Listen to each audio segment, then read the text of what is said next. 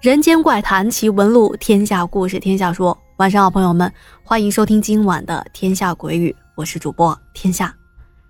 那今天我们要继续来讲莫良投稿的这第二个故事啊，啊，同样也是王叔叔告诉他的。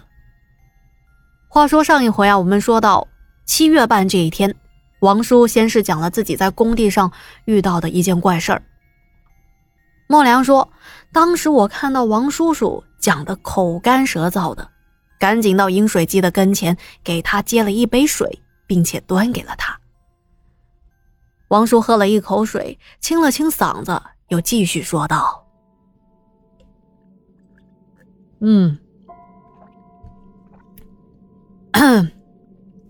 小莫，我跟你说啊，啊，这件事情发生在一七年，那会儿我老爹烧三周。”呃，也就是他三周年的忌日，那天我和媳妇儿在家，孩子在奶奶家玩，在中午吃饭的时候，我突然接到我妈给我打电话，当时我妈特别的着急，跟我说：“哎呀，涛啊，你快来家里看看孩子这是怎么了？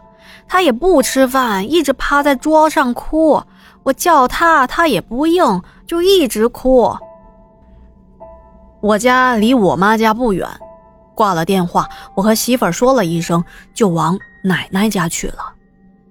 到了奶奶家之后，看到孩子还趴在桌上哭呢，怎么叫他，他也不搭理我。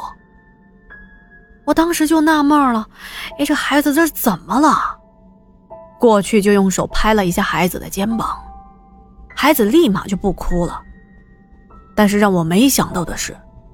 当孩子抬起头扭过来，却是用一种很恐怖的眼神，斜着眼睛，生气的瞪了我，然后又趴下不动了。我被那个突如其来的眼神吓得一个机灵，同时觉得这个事情吧有些不太对劲儿，不过我又不是很确定。我又拍了拍他的肩膀，我想着那就先哄哄他。我说：“走，咱回家去啊。”孩子这一次站起身来，直接就往屋外走，我就跟在他的后面。我观察着他走路的姿态，有点外八字，不像他原来走路的样子。当他走到了路边的墙角处，突然咳了一下嗓子，然后就吐了一口痰在地上。看到这一幕。我有点难以置信，这孩子啊，平时挺爱干净的，从来不会做这种不卫生的动作。我们又继续往前走了一段路，经过一根电线杆子的时候，孩子突然他就抱住了电线杆。我过去拽他，可他就是抱着电线杆不动。我心想着这孩子又闹什么脾气呢？我就问他：“你到底要干啥呀？”啊？孩子就很倔强的跟我说：“我不回家。”我说：“那你想去哪儿呀？”他也不回应我，只是抱着电线杆不撒手。哎呦，当时把我给气的呀！可是我又没有别的法子。我突然想到了一些什么事情，我就又哄着他说：“那这样吧，咱不去老房子了，咱们去新楼房。”听到我说要去新房子，孩子这才松了手，跟我说：“那行吧，那走吧。”他变得很兴奋，一边走一边问新楼房的地址。我就告诉他在某某小区几单元几楼几户。这新房子我们已经搬过去住了一段时间了，可现在还在问我地址，就好像他不认识那个地方，没去过一样。孩子走在前面，我就跟在后面。他一路上还问我：“哎呀，最近工作顺不顺利啊？和同事相处的怎么样啊？有没有遇到什么困难呐之类的？”就是一副老干部的派头。看到这，我这心里头啊，就逐渐的明白了，他的语气和我那死去的老爹一模一样，包括他走路的姿势。孩子走到楼下停住了，又跟我确认了一遍地址，我又跟他说了一遍啊，几单元几楼几户。